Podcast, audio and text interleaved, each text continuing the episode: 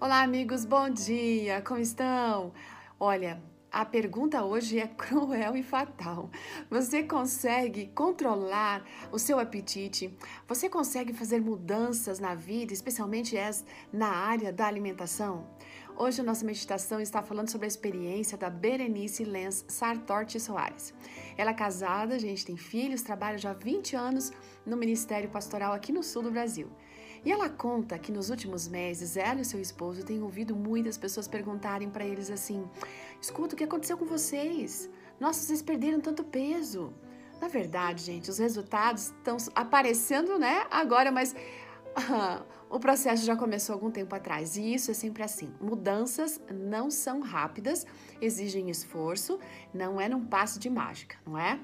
Bom, os dois, ela e o marido, a Berenice e o marido, nasceram realmente num lar cristão, eles tinham conhecimento sobre os princípios de saúde, como a Bíblia fala, é, e, e daquilo que a gente precisa fazer para glorificar e honrar a Deus, inclusive com o nosso corpo.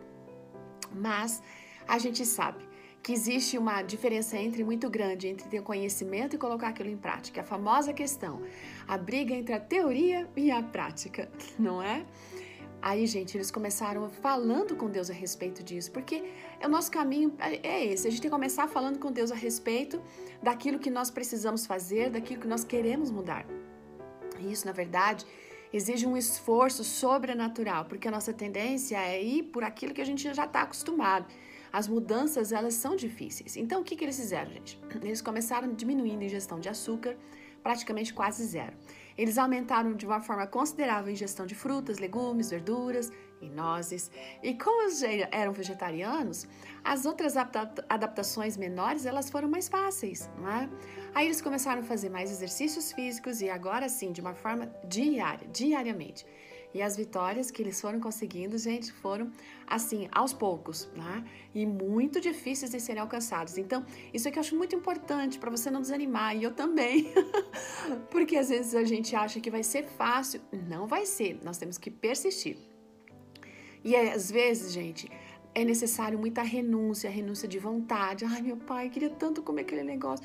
Ai, é tão bom. Mas é, se a gente tem um objetivo, nós precisamos realmente fazer esforços para isso e ajudar o nosso corpo a se acostumar com novos hábitos. Mas, pelo poder de Deus, gente, eles tiveram ótimos resultados.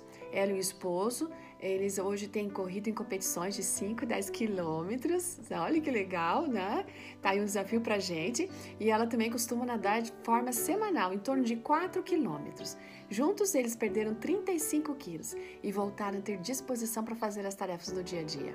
Mas o maior benefício ao fazer tudo isso, né? Se alimentar de uma forma equilibrada, dormir bem, foi a libertação da ansiedade hum, e de depressão também. Olha aí um segredo fundamental. Os remédios de Deus, de Deus não falham. Se a gente seguisse, a nossa vida seria muito diferente, né? E Deus deseja que a gente viva bem, de uma forma saudável e feliz. Ele quer que a gente o sirva de uma forma completa, não só com a nossa mente, mas também com o nosso corpo.